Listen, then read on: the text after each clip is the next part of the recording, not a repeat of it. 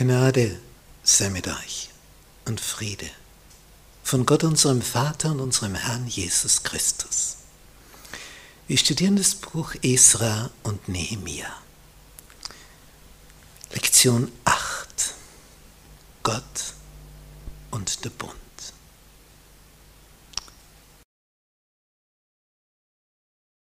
Die Idee hinter dem Bund. Wir lesen im Buch Nehemiah Kapitel 10 ab Vers 1. Aufgrund alles dessen, sagt Nehemiah, treffen wir eine feste Abmachung und schreiben sie nieder und lassen sie durch unsere Fürsten, Leviten und Priester versiegeln. Dann sehen wir, wer zu der Versiegelung abgeordnet wurde.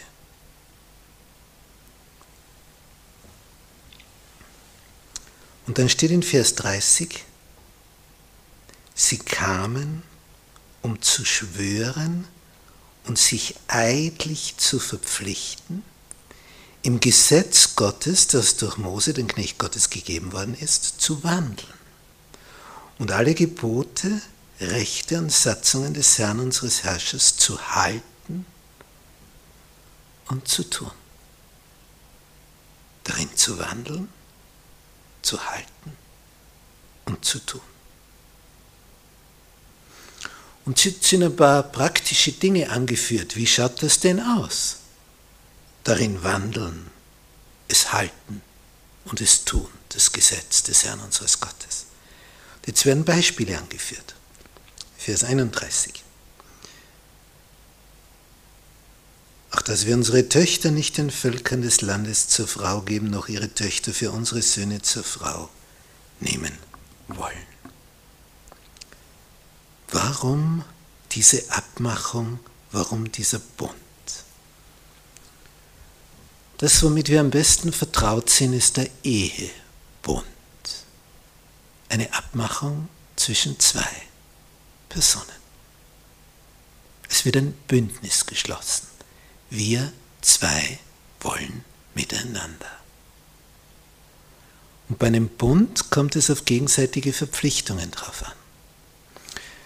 Das Besondere ist jetzt, dass Gott bereit ist, einen Bund mit uns Menschen zu schließen ist eine sehr ungleiche Geschichte, der höchste mit uns. Wenn, wenn früher ein, ein Prinz, ein Königssohn, eine bürgerliche heiraten wollte, das war eine sehr ungleiche Geschichte und führte zur Enterbung. Kein Schloss, keine Burg, nichts mehr. Wenn er da wirklich drauf beharrte. Er musste standesgemäß eine aus der Adelsschicht heiraten. Aber dass der Höchste des Universums mit uns einen Bund schließt, das ist wirklich mehr als, mehr als seltsam. Denn der Abstand ist größer als zwischen uns und einer Ameise. Wesentlich größer. Er ist der Herr des Universums. Und die Idee, die jetzt da dahinter steht, wenn man das liest, wie Gott schon am Anfang mit dieser Menschheit einen Bund schließt, wie er mit Adam beginnt, dann weichen die ersten schon ab wie ein Kain. Dann führt er die Linie von Seth weiter, später die Linie von Noah mit Simham und Japhet und da irren wieder welche ab. Es ist immer wieder Gott, der die Initiative ergreift, Gott, der den ersten Schritt setzt, Gott, der wirbt, Gott, der uns in diesen Bund hineinholen möchte, damit wir in die Höhe kommen. Aber der Mensch in seiner Begriffsstützigkeit schaut nur groß. Und das Dümmste, was man dann tun kann, ja, aber ich, ich will tun, was ich will. Warum verbünden sich zwei zum Beispiel in einer Ehe? Ja, weil sie in dieser Verbindung einen Vorteil sehen, als allein durch diese Welt zu gehen. Und in diesem Bündnis mit Gott haben wir einen unendlichen Vorteil. Und hier schließen die Israeliten unter Nehemia einen Bund mit dem Höchsten. Sie verpflichten sich, ihm treu zu sein. Bündnisse in der Geschichte.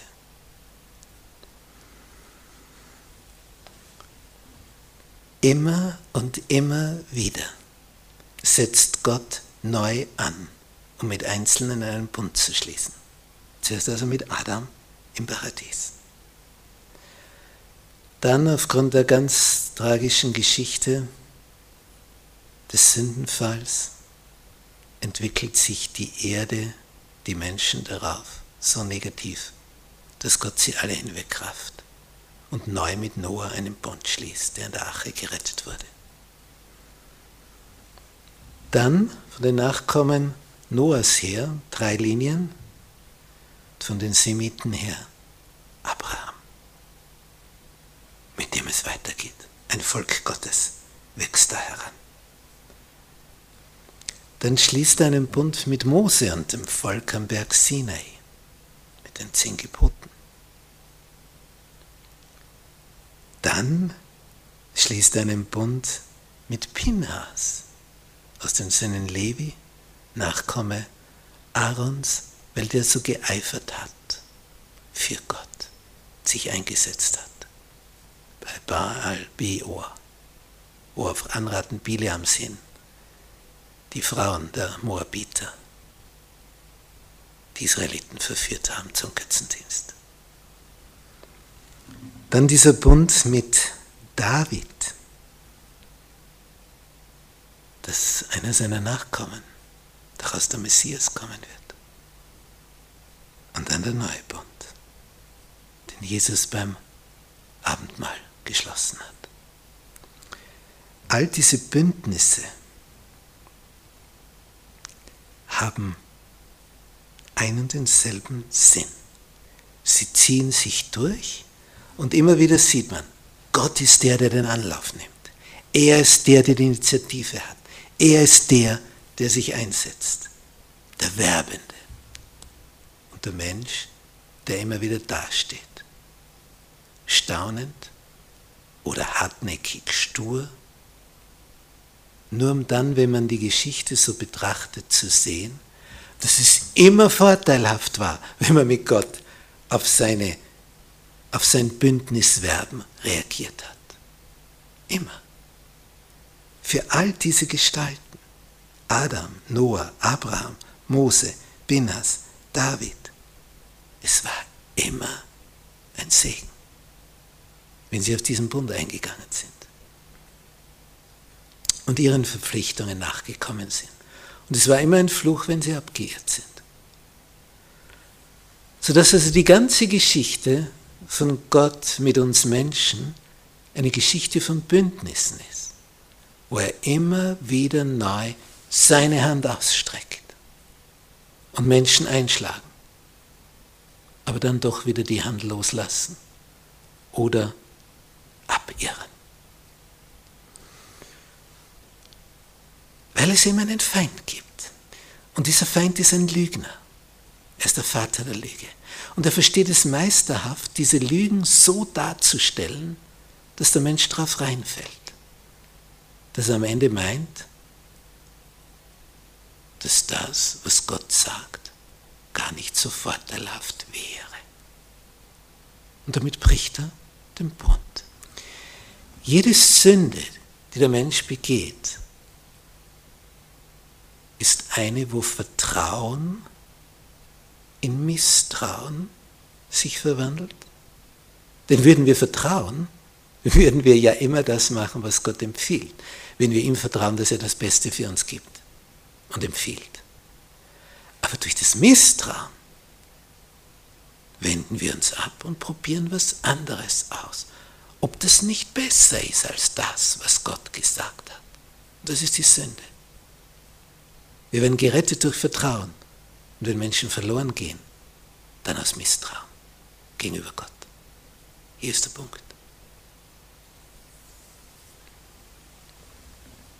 Und Gott ist der, der mit uns einen ewigen Bund schließen will. Nicht nur für ein paar Minuten, nicht nur für eine zwischenzeitliche Periode. Auf ewig will er sich mit uns verbünden. Das ist echte Liebe. Die kommt nur von ihm.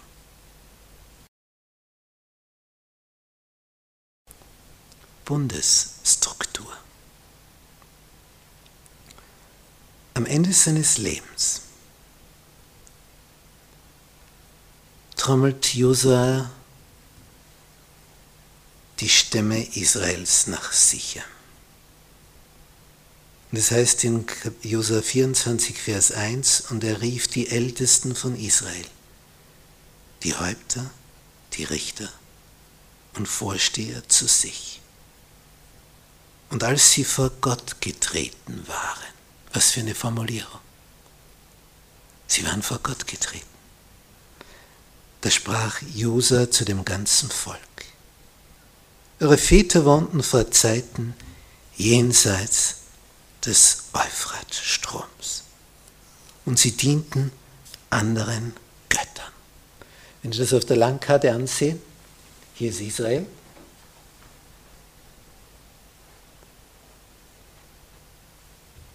Und wo wohnte Abraham? Hier. Ur in Chaldea. Jenseits Und ich nahm euren Vater Abraham von jenseits des Stromes und ließ ihn durch das ganze Land Kanaan wandern. Und ich mehrte seinen Samen und gab ihm Isaak. Und dann wird die ganze Geschichte erzählt. Und dann heißt es in Vers 14, so fürchtet nun den Herrn und dient ihm aufrichtig und in Wahrheit und tut die Götter von euch hinweg, denen eure Väter jenseits des Stromes und in Ägypten gedient haben, und dient dem Herrn. Israel ist eingebettet inmitten von zwei Hochkulturen. Hier Mesopotamien, wo Abraham herkam, ein Gebiet, wo durch die zwei Flüsse Euphrat und Tigris enorme Fruchtbarkeit ist. Das andere Gebiet, Ägypten, wo durch den Nil die Fruchtbarkeit gegeben ist. Und die Israeliten waren in Babylon in Gefangenschaft und in Ägypten in Gefangenschaft. Also genau in diesen zwei Hochkulturen, die ihre Nachbarn sind. Und sie sind da mittendrin, eingepresst wie eine Sandwich-Einlage oder wie zwischen zwei Mühlsteinen, von denen sie zerrieben werden die zwei Hochkulturen in Mesopotamien und in Ägypten. Wenn Feinde kamen, kamen sie entweder von Ägypten oder von Mesopotamien. Das war immer die Geschichte der Israeliten.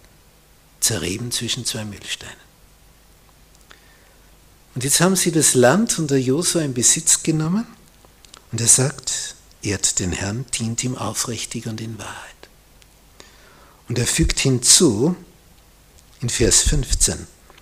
Wenn es euch aber nicht gefällt, dem Herrn zu dienen, so erwählt euch heute, wem ihr dienen wollt. Den Göttern, denen eure Väter jenseits des Stromes gedient haben, oder den Göttern der Amoriter, in deren Land ihr wohnt? Und dann der herrliche Satz.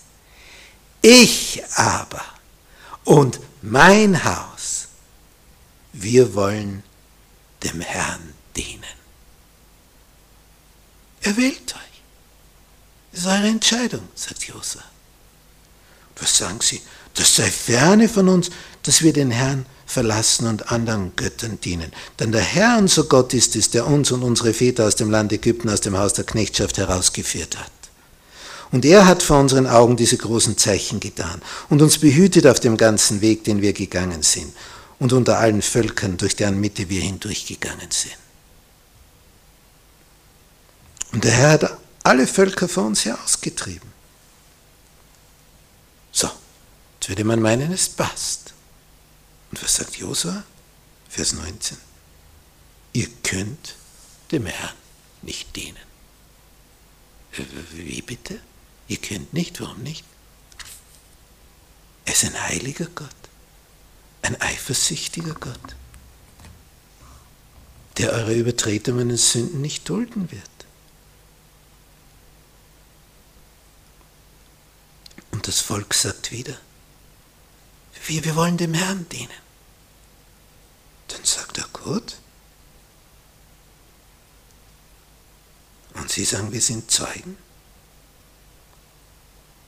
Und er sagt in Vers 23, so tut nun, sagt Josua, die fremden Götter hinweg von euch, die in eurer Mitte sind, und neigt euer Herz zu dem Herrn, dem Gott Israels.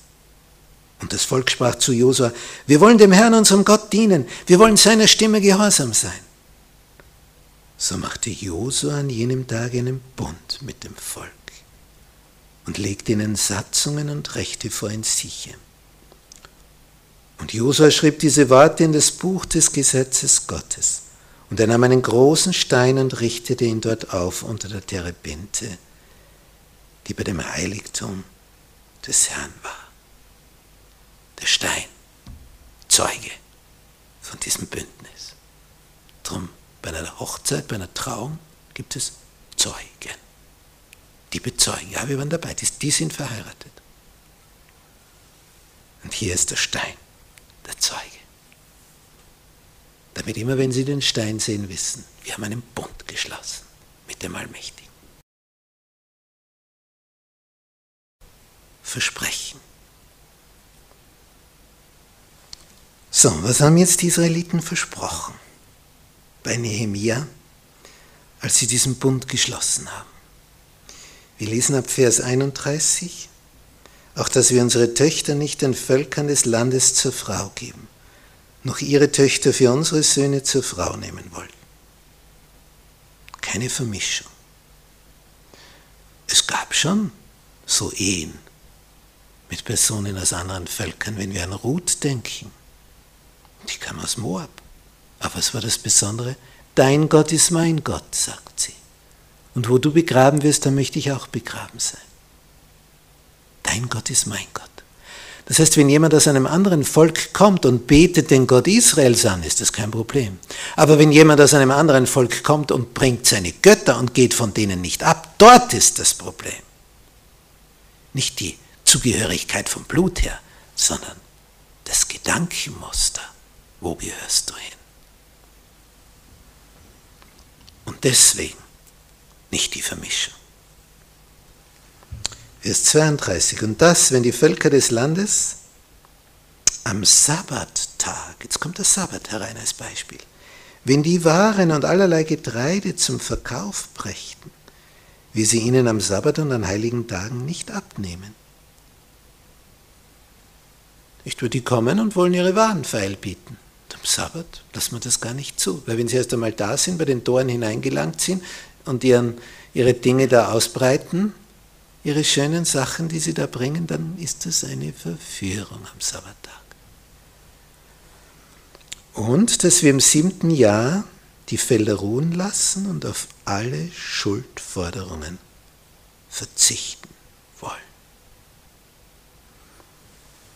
Und Vers 33, wir legen uns die Verpflichtung auf, jährlich das Drittel eines Schekels für den Dienst im Haus unseres Gottes zu geben. Unterstützung des Tempeldienstes. Für all das, was da nötig ist. Also diese finanzielle Unterstützung des Tempels, des Tempeldienstes, des Tempelpersonals. Da gab es also Holz, die Erstlinge der Früchte, vom Vieh und und und. Keine Mischehen, echte Sabbatheiligung, Schulderlass, Geld zurückzuhalten für den Tempeldienst, das einzusparen, nicht selber zu verbrauchen sondern für den Tempeldienst zu geben. Diese Dinge versprechen sie detailliert, als Beispiel, was sie tun wollen. Denn es ist eine Sache zu sagen, ja, ich will im Gebot des Herrn wandeln. Und jetzt wird es aber konkret. Was heißt das? Am Sabbat kaufen wir nicht den Fremden die Waren ab. Wir nehmen nicht Frauen herein in die Ehe, die Gott nicht heiligen und andere Götter bringen und so weiter. Diese praktischen Kerndinge, die da jetzt angeführt werden, sollen ihnen bewusst machen, hoppla.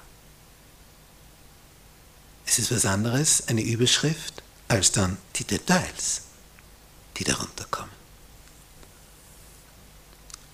Diese grundsätzliche Verpflichtung, diese Versiegelung, die sie da durchgeführt haben, diese feste Abmachung, diesen Bund mit dem Herrn, das hat Nehemiah deswegen mit ihnen gemacht, um ihnen etwas bewusst zu machen.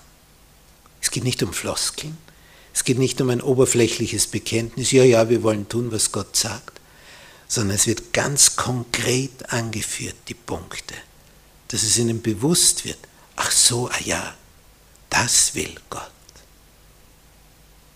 Dass es sichtbar wird. Gott hat dir in deinem Leben auch schon eine Menge an Details gezeigt, oder? Ganz konkrete Dinge. Klickst du immer noch diese diversen Bilder an im Internet? Er macht dich auf was aufmerksam. Konkret. Nicht einfach so im Bausch und Bogen. Ja, ja, ich will dem Herrn dienen. Wie konkret? Wie detailliert? In einem bestimmten Punkt. Sind wir da auch mit dabei? Oder haben wir uns verführen lassen? Wie all die anderen auch. Mach eine Verpflichtung. Schreib es nieder. Herr, ich will zu dir stehen. Es hilft. Der Tempel. Nun, dieser Tempeldienst, Sie sagen zwar, wir werden das Haus unseres Gottes nicht im Stich lassen. Und da haben wir jetzt auch ganz konkrete Hinweise. Was ist da alles zu tun? Holz wird gebraucht. Dann gibt es da Opferungen, Tiere, jede Menge. Die Erstlinge der Früchte, die Erstlinge der Tiere. All das ist es etwas ganz Konkretes. Du bringst dann dieses Schaf, diese Ziege, diese Taube.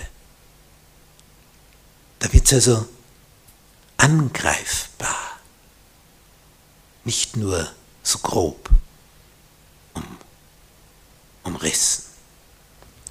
Und all die Bereiche, die hier also nötig waren, diese Erstlingsfrüchte, die Zehnten, die Gaben, Dadurch konnten ja die, die Priester, die Leviten erst ihren Tempeldienst ausüben.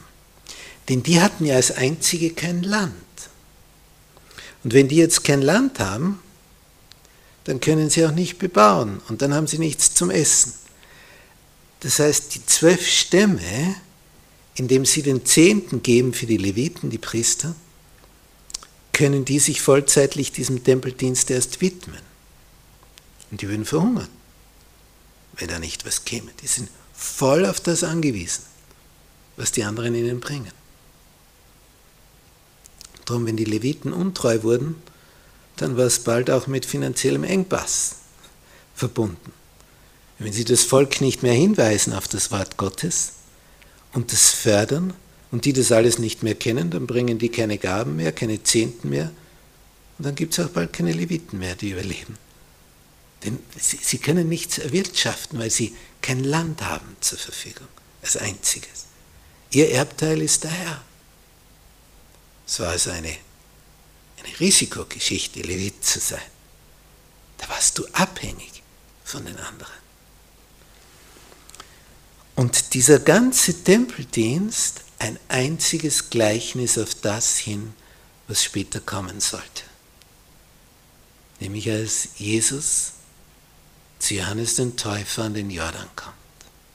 Berichtet in Johannes Kapitel 1 im Neuen Testament. Und dann Johannes hinzeigt auf diesen Jesus und sagt, siehe, das ist das Lamm Gottes, das die Sünden der Welt hinwegträgt. Da wird es dann konkret. All die Opferungen, all dieser Tempeldienst mit dem einen Hintergrund, hinzuweisen auf den einen, der an unserer Stadt stirbt. Stellvertretend. Es ist schon eine, eine besondere Sache, die hier angekündigt wird. Jahrhundertelang Opferungen, damit das eine Opfer dann begriffen wird wie lang Gott mit ihnen Opferungen macht. Nicht ein Abraham hat schon geopfert, ein Adam hat schon geopfert. Das geht über Jahrtausende. 4000 Jahre lang Opferdienst, bis Jesus kommt und das Ganze erfüllt. Gott wollte ihnen das klar machen. Tod ist das Sündesold. Es muss etwas Lebendiges für dich sterben. Und dass das dann der Sohn Gottes war, das begriffen sie erst spät. Aber es war das, wodurch das Größte und das Wertvollste für alle Zeiten geschehen ist, weil einer bezahlt hat für unsere Missetat. Und wir dadurch Vergebung bekommen können, wenn wir uns darauf berufen, wenn wir zu Jesus kommen wenn wir uns an ihn wenden und wenn wir ihm sagen, womit wir ihm wehgetan haben, was uns leid tut. Kommst du zu ihm, zu dem, der alles für dich gegeben hat, regelmäßig, Tag für Tag, bist du beisammen mit ihm, studierst du sein Leben.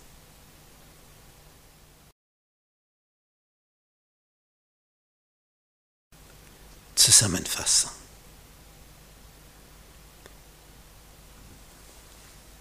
Gott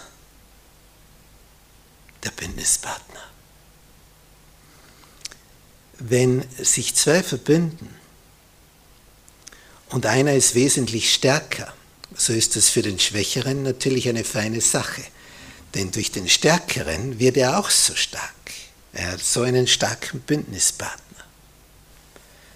In früheren Zeiten war es oft so, wenn du merkst, da kommt ein übermächtiger Gegner auf dich zu, dann versuchst du als König eines Volkes, dich mit einem anderen König zu verbinden, damit du stärker wirst, dass du dem etwas entgegenzusetzen hast, der da auf dich zukommt, damit du nicht untergehst.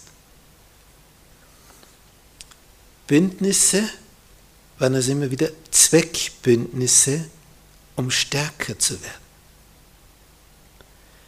Dieses Stärkerwerden war aber jetzt in Bezug auf Gott ein unendliches Stärkerwerden. Darum ist es ja so nachteilig für die Israeliten gewesen, wenn sie diesen starken Bündnispartner vernachlässigt haben. Als Gott einen Bund mit Noah schließt, nachdem der rauskommt aus der Ache, da haben wir auch schon das Tieropfer, der Herr roch den lieblichen Geruch. Und Gott verpflichtet sich immer zu etwas bei diesem Bündnis. Nicht er verspricht Noah, wird nie mehr so eine Flut kommen. Er verspricht ihm, dass die Tiere, die sich da jetzt mehren, dass er die so in Schach halten wird, dass sich Noah nicht fürchten muss vor ihnen. Gott ist es, der sich zu, zu, zu Dingen verpflichtet. Freiwillig, aus sich heraus. Sagt, das mache ich für dich, weil du mir lieb, wert und teuer bist. Wir haben hier also eine interessante, seltsame Ankündigung von der Seite Gottes. Er, der Mächtige, lässt sich herab als Bündnispartner und sagt noch, ich verpflichte mich zu dem und dem. Und darum ist es ja so unvorstellbar abwegig, wenn dieser Riesenvorteil mit so einem starken Partner vom Schwächeren vernachlässigt wird. Weil damit bist du schwach. Und die Engel, die uns so beobachten, die werden sich oft denken, wie kann man nur so dumm sein? Wie, wie kann man seinen stärksten Bündnispartner weglassen und versuchen allein die Dinge anzupacken? Doch verrückt. Und, und wie soll man das argumentieren? Mit welcher Logik? Wenn man so einen starken Partner hat, wegzugehen, wieder schwach zu sein, allein zu sein. Und es ist immer eine Vertrauens- oder Misstrauensgeschichte. Wenn Menschen weggehen, dann misstrauen sie ihrem starken Partner. Ihr wird der wohl und am Ende verliere ich etwas dabei. Sie sehen nicht mehr den Gewinn in der Sache. Sie sehen nur mehr Verlust und dann gehen sie. Weil der Feind es ihnen eingeredet hat. Darum brauchen wir immer wieder das Wort, das wir begreifen. Das gilt. Der steht zu uns. Er ist der wahre Bündnispartner. Wir wären ja sehr zu bedauern, wenn wir das nicht beachten würden, was er uns anbietet. Es ist nur logisch, ihm treu zu bleiben für die Qualitätssicherung der Zukunft unseres Lebens. Er ist der starke Partner. Du als der Schwächere brauchst nur einschlagen. Sagen, danke, dass du mein starker Partner bist. Kommet her zu mir, alle, die ihr beladen seid, ich will euch erquicken, sagt Jesus. Kommt unter mein Joch. Bündnis. Ich ziehe dann deinen Karren. Brauchst dich nur unter mein Joch bewegen. Ich mache das schon, bin der Stärkere. Wie einfach. Wie einfach. Wenn du willig